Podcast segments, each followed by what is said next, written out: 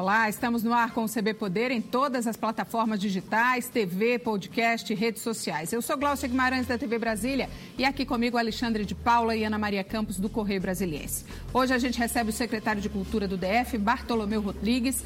Muito boa tarde, secretário. Boa tarde. Seja muito bem-vindo mais uma vez aqui. Nós estamos aí nessa véspera de carnaval. Agora há pouco só deu uma coletiva, não foi, foi. para falar exatamente do, dessas mudanças todas. E eu queria começar perguntando para o senhor: galinho sai ou não sai? o galinho. Galinho Começou sai? Logo, o galinho sai. O galinho vai Porque até, até ontem galinho não saía. É, mas ontem é, for, foram intensas negociações e ontem mesmo a gente chegou a um denominador comum. O galinho vai sair. O galinho resistiu bravamente. É bom que se diga, olha, eu sou pernambucano de nascimento, sabe?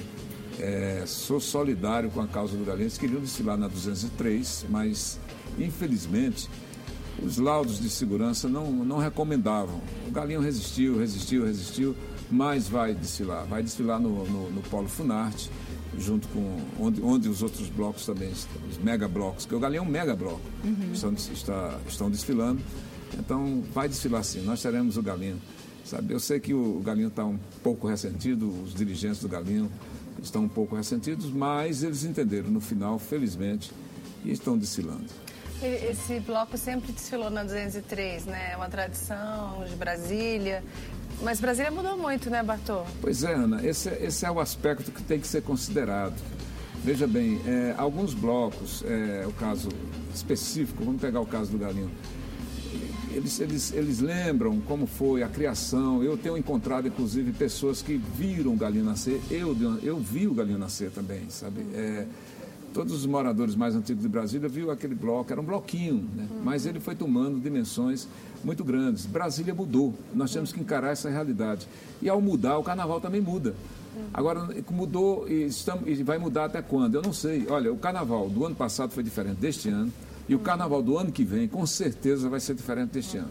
Será que. Eu, eu, eu, eu ouso até dizer o seguinte: nós estamos concentrando hoje o desfile dos blocos ali na, na no polo da Funarte, né? Porque foi aquele local foi escolhido depois de uma série de discussões envolvendo segurança e tudo mais. Hum. Mas acontece o seguinte: será que é o local ideal? Eu não sei. Vamos ver. Brasília, felizmente, é uma cidade relativamente, já é sessentona, mas é uma cidade nova, uhum, muito nova. Uhum. Então, nós ainda nos damos a experimentos. Nós estamos testando o carnaval para nós chegarmos no modelo ideal. Nós temos esse desafio também de fazermos um carnaval numa cidade que é tombada, sabe? Claro, outras cidades também vivem isso, é o caso de Olinda, de Recife. Também se chegou né? bem no meio da confusão, né? Você assumiu a Secretaria de Cultura e Economia Criativa agora, no, no final do ano passado, né? E e, e, foi agora em janeiro, né? Já tô, dezembro. Foi, até não, foi em dezembro, é, foi na véspera do Natal. E, é porque está passando tão rápido, a gente se perde. E bem na época das comemorações, que vem agora o Carnaval, teve o Réveillon e agora o aniversário, aniversário. de Brasília. Olha, então, muita coisa é, para administrar num curto espaço de tempo, né? É, aliás, é o seguinte, Brasília é uma cidade, é, ela está se notabilizando como uma cidade de eventos. Eu não tenho um número aqui redondo não, mas Brasília tem mais em torno de mil eventos que se realizam, eventos importantes. Você mencionou, nós tivemos a Réveillon, aí tem, é, já, nós já estamos nos preocupando com, é, nós estamos efetivamente no Carnaval, aí depois vem a, a, a, as festas religiosas da Semana Santa, via sacras, etc. Uhum. Depois nós temos o aniversário de Brasília, depois nós temos as festas juninas, que Brasília já se destaca as, as festas juninas de Brasília estão se destacando nacionalmente, inclusive ganhando competições nacionais de quadrilhas. Né? Então, tudo isso aí acaba envolvendo o, a estrutura do governo, sabe? Sem contar o seguinte, se eu passar para o segundo semestre, são tantos eventos que você nem, nem imagina. Uhum, uhum. E sem contar que essa programação dos 60 anos de Brasília, por nós estarmos completando 60 anos, tem uma é série. Especial. Eu ainda nem anunciei, mas nós temos um grupo de trabalho que vai anunciar em breve uma série de eventos é, ao longo do ano, uhum. não concentrado em abril. Em abril tem muita coisa boa para acontecer, porque é o 21 de abril, uhum. mas ao longo do ano nós temos uma série de eventos que serão brevemente é, tornados públicos e tudo isso envolve envolve uma mobilização muito grande e também tem uma, uma resposta para isso. Antes, antes que você me pergunte, eu falo muito, eu já vou me antecipando as perguntas, é que o seguinte, isso coloca Brasília no, assim, no, no topo do, do, do de cidades com eventos, mas eventos que atraem turistas, a, a, é, mexe com a nossa rede hoteleira e mexe com a economia enormemente. Nós temos dados mostrando isso, sabe? A economia criativa no Distrito Federal está se tornando uma coisa tão referencial que nós já estamos chamando a atenção, inclusive, do circuito mundial de cidades criativas que hoje é, tem a nível é, planetário. Né? Secretário, é, houve um anúncio recentemente de um carnaval na Esplanada que contaria com atrações nacionais como Nação Zumbi, Glória Groove, Piscirico, e depois o governo voltou atrás, decidiu fazer na FUNAID, com voo focado em atrações locais. O que, que aconteceu? Por que essa decisão? Olha, nós, na verdade, quando nós apresentamos aquele plano, eu, eu, eu inclusive eu fui com toda humildade, volto a falar para a população, sabe, não, com todo respeito aos cantores e, e às bandas e, e aos artistas nacionais que estavam previstos para aquele palco, mas nós chegamos à conclusão que aquele não era o modelo adequado para esse momento. Nós optamos pela economicidade e pelo fato de estarmos também nos 60 anos de Brasília, a gente chegou à conclusão que nós podíamos fazer uma coisa grandiosa também, Aliás, é, algumas pessoas me abordaram e disseram assim, você reduziu o Carnaval do Brasil? Não, não foi, pelo contrário, sabe? E nós não estamos é, nem um pouco preocupados com isso, porque ao invés de uma Glória Groove, eu tenho uma de Ribeiro, sabe? Nesse momento, eu sou mais a de Ribeiro aqui, com todo respeito à Glória Groove, sabe? Eu sou mais a de Ribeiro aqui, que ela é uma, uma, uma artista da cidade, tem muito o que mostrar e a gente deve sempre lembrar o seguinte: Brasília sempre foi celeiro de grandes artistas, não precisa ficar aqui enumerando nomes, todos nós sabemos que extrapolam até as fronteiras do nosso país. Sabe? Então, investimos num carnaval mais econômico e num carnaval com a cara de Brasília bem brasiliense, sabe? Bem candango, seja lá o que queira dizer, o nome que queira ser dado, sabe? Eu acho que é inegável a importância de se investir nos artistas da cidade, de dar espaço para eles, mas só não acha que houve um erro em anunciar essas atrações anteriores? Será que não criou-se uma expectativa que poderia não ter acontecido assim? Não, criou-se uma expectativa porque aquele modelo já estava desenhado. Foi tão logo tinha assumido a secretaria, é, aquele modelo já tinha desenhado. Mas eu tive, é, sem querer é, me vangloriar com isso, não, mas acho que necessitava de um pouco de coragem para tomar aquela atitude. Eu não, me, eu não, não hesitei nem um pouco, sabe? Entre a segurança, entre é, valorizar o artista local, entre é, a gente ter um, um olhar de frente para a população e dizer com que é que o governo está gastando, aplicando recursos públicos, sabe, numa festa como o Carnaval, eu preferi essa, essa opção de fazer o Carnaval de Brasília com a cara de Brasília. Agora, secretário, é, o senhor falou aí que a gente está gastando muito menos né, com esse carnaval,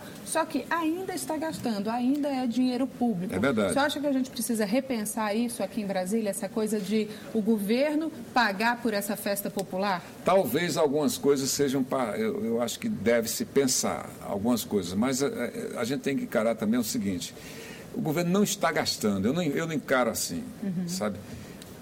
O, governo não está gastando, ele está investindo, porque isso volta. A gente tem números mostrando como isso volta. Certo? Por exemplo, é, é, quando eu vejo na rua, e, por exemplo, em torno do carnaval, tem toda aquela, aquela os ambulantes que vendem, as barracas que, que comercializam produtos, os hotéis que, que nós temos hoje um, um fluxo de turista que está vindo para o Carnaval de Brasília porque é, é um carnaval seguro, certo? Tudo isso aí movimenta a economia e movimenta bem. Então, eu vejo da forma de investimento. O governo está dando dinheiro, uhum. sabe? Aquilo vai voltar. Aquilo vai voltar emprego, sabe? Gera emprego. Por exemplo, uma, uma barraca que está instalada ali, legalmente instalada, e todas estão, porque a fiscalização está bem efetiva, você não tem uma pessoa trabalhando, você tem mil barracas, você tem mil pessoas, e nunca tem uma pessoa. Por trás dela tem outro, tem outro, às vezes tem uma família inteira. Uhum. Então, se a gente colocar isso em números, você vai ver que o que movimenta a economia de Brasília durante o carnaval é muito importante e vale a pena, sabe? Vale muito a pena. Então, eu, não, é, não é gasto. Alguns outros aspectos de financiamento público. É, é, é, é, uma discussão a ser levada a nível Como, de, por exemplo, a da, nível, por exemplo, da, da, da, das escolas de samba, e os blocos também. Das, das escolas Não, de, a, a, eu, eu, acho o seguinte, a nível de, de, da própria lei do Carnaval, que é uma lei distrital, né? Então acho que eu acho que a sociedade pode levar essa discussão para dentro da, da, da, Câmara Legislativa, né? Eu acho que é, mas eu, o, o, fomento que se, que se dá ao carnaval é dentro de uma linha que o carnaval é um, uma atividade, culto, é, ou seja, faz parte da nossa cultura e pela, pela própria lei orgânica da, da cultura, o governo do Distrito Federal deve incentivar e promover essas manifestações. Então é nessa linha que a gente trabalha, sabe? A gente está cumprindo a nossa parte, cumprindo a lei, certo? Agora, os valores, por exemplo, que foram distribuídos, no, no nosso entendimento, sabe, nós estamos cumprindo bem a, a legislação. Por exemplo, é, é, de, de, nós praticamente dobramos dobramos a, a, o financiamento do carnaval através do Fundo de Apoio à Cultura. Né? É, esse ano está sendo aportado em torno de 4, 3 milhões 900 e quase 4 milhões de reais. Né? Então, o bloco recebe uma quantia X. Claro, o bloco ele argumenta, muitos blocos têm argumentado para nós que aquela quantia não é suficiente para as despesas que eles têm, porque nós cobramos dos blocos, fazemos algumas exigências que a, a legislação faz essa exigência. Quando você coloca dinheiro público na mão de uma pessoa, tem que ter a contrapartida, que depois vai prestar contas. Então, eles alegam que não é suficiente, que só dá para brincar um dia, vamos supor, eu tenho ouvido muito isso. Uhum. Bom, o que nós temos a dizer é o seguinte: o bloco está livre também para captar recursos de outras fontes, e não exclusivamente do governo certo? Ele pode buscar patrocínio, patrocínio privado, sabe? Aí, aí, depende muito da organização de cada bloco. Eu não vou entrar no mérito das dificuldades que eles enfrentam, eu sei que alguns enfrentam dificuldades, mas essa discussão colocada de forma fria, de uma forma é, racional é essa. Eles estão livres também para buscar outros patrocínios. Nosso entendimento é que o, os, os, valores é, que foram alocados são suficientes para cobrir. No caso das escolas, dos desfiles das escolas de samba, no passado o governo é, arcava com um patrocínio alto né, é, para as escolas. Hoje isso não acontece mais. Qual que é a sua opinião em relação a isso? Não é papel do DEF, do governo do Distrito lamento, Federal, pagar o desfile, né? Eu lamento demais, sabe? A Brasília, eu, eu quando eu vim para Brasília, nos anos 70, eu assisti é, desfile de escola de samba. Tem, tem agremiações aqui em Brasília que são, são inclusive, a ARUC é reconhecida como patrimônio imaterial de Brasília, certo? Então, eu acho que a gente tem que respeitar. Brasília tem, um, tem muito do Rio de Janeiro aqui dentro, de São Paulo, sabe, onde essas escolas são mais tradicionais. Porém, é o seguinte, eu, eu não vou também entrar no mérito aqui do que aconteceu ao longo do tempo. Uhum. Ao longo do tempo, o que a gente percebe é que as escolas foram defiando, sabe, eles perderam é, capacidade de se organizar para desfilar, para promoverem desfile, até local para isso não tem uma coisa muito bem definida, né? Uhum. Antigamente, eu sou do tempo que as escolas de samba desfilavam na W3. Uhum. Então, hoje, aonde elas vão desfilar, né? Então, veja bem, durante o processo do FAC, a Liga das Escolas de Samba, que reúne 21 escolas de samba aqui no Distrito Federal, é, essa, ela, ela não, não, por razões também que eu não vou entrar no mérito, mas elas não foram habilitadas. Uhum. A, a, Liga não foi habilitada. Né? Quando nós fizemos esse palco, agora, para, para tiramos o palco da, da, da, da esplanada e colocamos esse palco na Funarte com artistas locais, nós vimos aí uma oportunidade de trazer pelo menos as escolas do primeiro bloco. Não dava para contemplar todo mundo. Então, as escolas do primeiro grupo, aliás, da, da, da, uhum. da, de Brasília, elas, nós estamos fazendo uma contratação direta, que isso é permitido, é, é possível. Estamos fazendo a contrato, como fazemos com artistas, e estamos fazendo a contratação direta para eles fazerem a apresentação de suas baterias. São apresentações, não é desfile de escola de samba. Uhum. Se eles quiserem levar alguma alegoria, ficam à vontade, devem levar, imagino. Mas é uma forma da gente, inclusive, reconhecer e acenar para as escolas de samba que nós estamos dispostos, como governo, a discutir com eles, com elas, com essas escolas, qual a melhor forma, mas eles precisam também se organizar bem, porque não pode ser somente o governo participando disso. Mais uma vez, eu insisto. Secretário, esse modelo do, do FAC de apoio que foi usado esse ano, o senhor acha que ele é mais eficaz, que ele dá mais transparência, que ele evita problemas? Porque ele faz uma série de exigências né, para quem, quem vai participar e tudo. Você acha que ele é o melhor modelo? Antes não era assim, passou a ser através do FAC. É uma discussão muito grande, sabe, sobre isso. Eu te confesso que, encerrado o processo de carnaval, nós vamos zerar essa questão para ver se realmente é o melhor modelo. Aparentemente, o, o, o, o processo pelo FAC ele, ele, é, ele é bem rigoroso, certo? Eu acho que nesse, nesse aspecto ele é rigoroso. Muitas as escolas, por exemplo, que ficaram de fora, muitos reclamaram que não tiveram reconhecimento da sua importância histórica tal, há de convir o seguinte, que as, a, o FAC ele, ele contrata pareceristas de fora da cidade, inclusive, para emitir parecer. É um processo, é um certame, um concurso, na verdade. Né? Então, ele é rigoroso e tem suas contrapartidas rigorosas também. Então, Agora... se é um modelo ideal ou não, isso eu acho que a gente pode reabrir essa discussão. Eu estou aberto a, a, a, isso, desde que seja, desde que seja por um meio, por uma forma é, obedecendo o devido processo legal, obedecendo a legislação vigente, sabe? E tendo em, em mente o seguinte, que está sendo colocado dinheiro do contribuinte. A gente depois tem que olhar para o contribuinte, olho no olho, e explicar como é que isso é aplicado. Agora, um ponto importante do, do, do, carnaval é a segurança pública, né? A gente vê que, poxa, uma festa da alegria, que as pessoas vão para a rua fantasiadas e reverentes para brincar e acontecem cenas horrorosas de violência todo o carnaval. O que, que o governo do Distrito Federal está fazendo para que esse carnaval seja um carnaval de paz?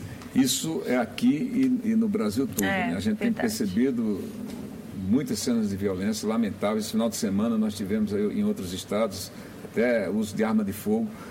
Eu, eu, estou muito assim aliviado com esse nosso último final de semana, que os incidentes foram aqueles incidentes previstos, mas a cidade toda aqui, aqui na, na, na, em vários locais da cidade estava vendo as prévias de carnaval, né? E ali foi até um teste. A gente estava testando algumas coisas que vão valer é, durante o carnaval inteiro e funcionou sabe, funcionou direitinho o esquema de segurança que foi planejado pela Secretaria de Segurança, juntamente com outros órgãos, Polícia Civil, Bombeiros, Defesa Civil, enfim, é muita gente envolvida. E Brasília, apesar daquele trágico incidente que aconteceu no, ali na, na, altura do museu, uhum. apesar daquele trágico incidente, Brasília, sabe, aquilo ali nós só temos a lamentar. Eu fiquei assim arrasado quando eu, quando eu soube daquilo, sabe, a nossa solidariedade aos familiares, um jovem assim, assassinado daquela forma, nos preocupa muito, sabe? Isso é, fez, acionou, assim, disparou todos os gatilhos que você imaginar para que Brasília ainda fique, que permaneça como referência de um carnaval seguro. Posso lhe garantir, Ana, posso garantir a todos vocês, garantir aos telespectadores, o empenho da segurança pública nesse carnaval está sendo imenso, imenso. Nós vamos usar todos os recursos possíveis, inclusive tecnologia, reconhecimento facial, drones, enfim, tudo que for necessário. Agora, a gente tem que reconhecer também o seguinte: Brasília agigantou-se. Uhum. Sabe? Para cá migram quadrilhas sabe, de, de, de, de, de bandidos que utilizam do carnaval, das pessoas estarem é, já assim descontraídas. descontraídas. Quem usa celular deve redobrar seus esforços, sabe? O celular passou a ser assim um, é, é o objeto, é o objeto do, do do criminoso. E o aumento impressionante da, de, de uso de armas brancas.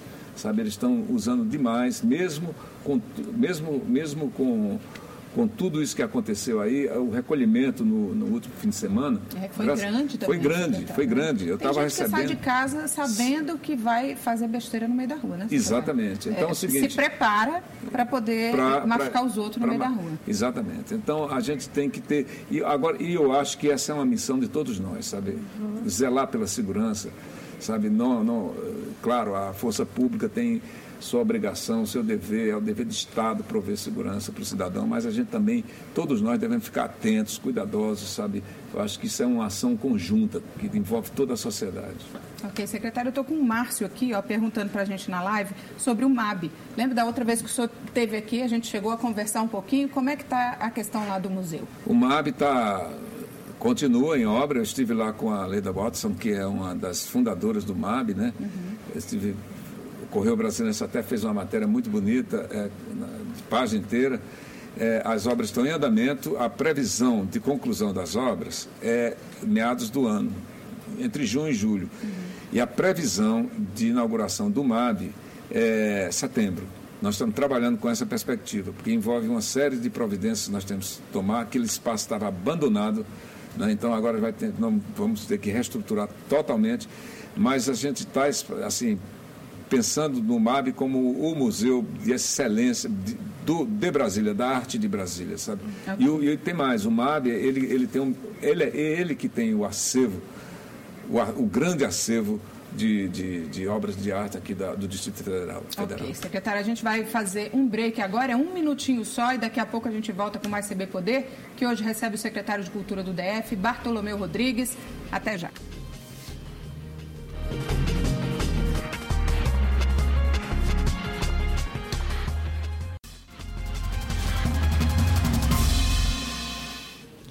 E a gente volta com o segundo bloco do CB Poder, que hoje recebe o secretário de Cultura do DF, Bartolomeu Rodrigues. Secretário, vamos falar um pouquinho lá do Teatro Nacional. Também da outra vez que o senhor esteve aqui, disse que o Teatro Nacional entregou aqui em primeira mão para a gente que ia ter reforma e a gente ia começar pela Sala Martins Pena. Como é que está esse processo todo?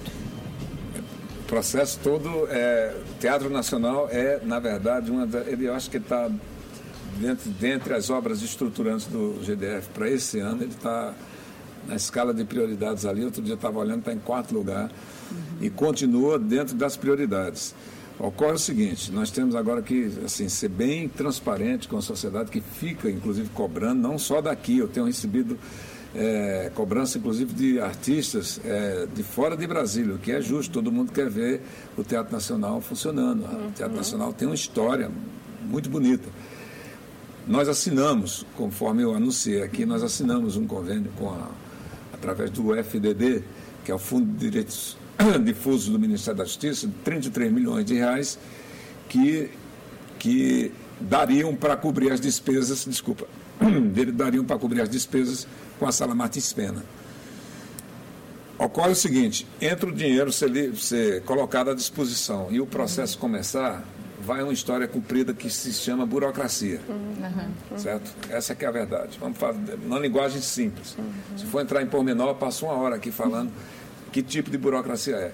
Mas ela se resume no seguinte: o, o projeto básico do teatro, da reforma do Teatro Nacional, ele foi feito lá atrás, em 2004, se eu não me engano. Uhum. 2005, alguma coisa assim. Projeto básico. E esse projeto básico previa uma obra um pouco diferente do que nós estamos planejando. Certo? Essa é a história. Esse projeto básico foi feito por uma empresa do Sul, é, uma empresa especializada em reforma, uma empresa conhecida, inclusive de grande reputação uhum. em reformas. Ocorre o seguinte, que a reforma como nós redimensionamos não se encaixa com o projeto básico que foi feito. Esse projeto básico prevê uma reforma mais uma, Você maior? tem uma ideia, é, o, o custo desse, de, dessa reforma ultrapassa a faixa dos 200 milhões de reais ah, desse projeto É inviável, básico. é totalmente inviável. Então, não é isso que nós estamos pensando, nem é isso que nós, nós planejamos é, para, para, para devolver o teatro à população. Ou seja, vai precisar de um então, outro projeto. Para nós lançarmos os editais, a gente precisa rea, rea, adequar uhum. é, o que nós queremos com o projeto básico original. Isso não é uma tarefa fácil. Uhum. Vocês têm, olha, é, uma, é, muito complicado, porque envolve, tem que ter envolvimento dessa empresa, certo? É, e por essa razão nós estamos inclusive buscando ajuda, ajuda que eu quero dizer não é ajuda financeira, é, é Pra, pra, nós formamos, na verdade, uma, uma espécie de força-tarefa uhum. com vários órgãos, inclusive levando o assunto para a Caixa Econômica Federal, que é o órgão que faz a, a intermediação da liberação do recurso, uhum. para de que forma a gente pode é, fazer uma coisa que estava muito diferente daquilo que da real necessidade. Eu não quero entrar aqui no mérito, uhum. sabe, a quem, a quem coloque em dúvida a, a, a sabe, se era aquilo mesmo, sabe, se precisava ser daquele tanto, sabe, aquele montante era necessário. Tem muitas questões no ar com relação uhum. ao projeto original de reforma. O fato é que nós estamos com um projeto pé no chão. Nós queremos, nós queremos, porque é uma determinação do governador, sabe, tem que devolver o teatro, isso foi promessa de campanha dele, sabe. É, é, é, desde que eu entrei na secretaria, tem sido o, a palavra de ordem dele. Nós temos que devolver o teatro. Agora é o seguinte, temos que superar essa etapa o complicada. Que que é, Isso quer dizer que podem viabilizar? Acredito que não. Claro que não. Não posso nem admitir isso. uhum. sabe? Agora, pode haver, por exemplo, a expectativa de nós termos o teatro funcionando, por exemplo, agora nesse semestre, no próximo semestre, eu sou muito, eu sou muito franco com relação a isso. Eu pode demorar mais um pouco. Pode demorar mais um pouco. Sabe, nós, mas está em andamento a tal ponto que a própria Secretaria de Cultura que funcionava no Teatro Nacional uhum. está sendo retirada paulatinamente de lá para ocupar o, o, andar que nós estamos hoje na, na Biblioteca Nacional e, e, está em pleno processo de mudança. Nós estamos em mudança já prevendo o seguinte: daqui a pouco aquilo está fechado para obra. Para reforma. Para obra, a qualquer momento, certo? Nós queremos vencer esses entraves e, e, confiamos muito nas pessoas que estão envolvidas nisso, no empenho delas, profissionais da mais alta qualidade, para a gente vencer esse entrave logo. Sabe, a gente tem condições já. É chato dizer isso, nós já temos a condição de começar a obra e estamos ah, olhando para o recurso e dizendo assim, poxa vida, por que, que não, não começa já? Não começa já por causa desses. Mas dá para ter uma ideia assim de quanto tempo isso pode levar? Assim, esse não, ano não é possível, mas depois. Eu não tenho dá. a menor ideia. Eu não tenho a menor ideia, porque qualquer coisa que eu falar é chute. E, aí e essa primeira, E essa primeira, esse primeiro projeto é para a Sala Martins Pena. A Sala Vila Lobos a gente não tem é, perspectiva olha, ainda. É a Sala Martins Pena, Ana. É, é toda a parte externa do teatro. Na verdade, ele fica prontinho para funcionar. A Sala Vila Lobos, na verdade, ela não estava, hoje, claro, parado tanto tempo, a coisa começa hum, a desandar. Se você sair da sua casa ficar três uhum. meses fora, você, eu não sei o que, que acontece, começa a aparecer rachadura num canto, uhum. sabe? É. Então a sala Martins Pena ela deteriorou-se naturalmente por falta de uso esse tempo todo. Muita chuva, ali tem infiltração, tem um monte de coisas que começam a aparecer ao longo do tempo. Mas a rigor, a gente acredita que o seguinte, nós começando com a sala Martins Pena, o resto vem e vem fácil, uhum. sabe? É aquela coisa, você começa a obra, ela não vai parar. Quando a gente fala que é porque esse recurso é para Martins Pena, efetivamente. Uhum, uhum. Mas em seguida virão recursos, isso pode ter certeza, virão recursos para Vila Lobos, para a sala Alberto Nepomuceno, que está ali também, que às vezes a gente até se esquece daquele espaço, né? Secretário, eu preciso te interromper. É o teatro por inteiro. Nosso tempo acabou. Muito oh. obrigada pela sua presença aqui no CB Poder. Alexandre, Ana, CB Poder volta amanhã, 1h20, claro, a gente te espera. Tchau.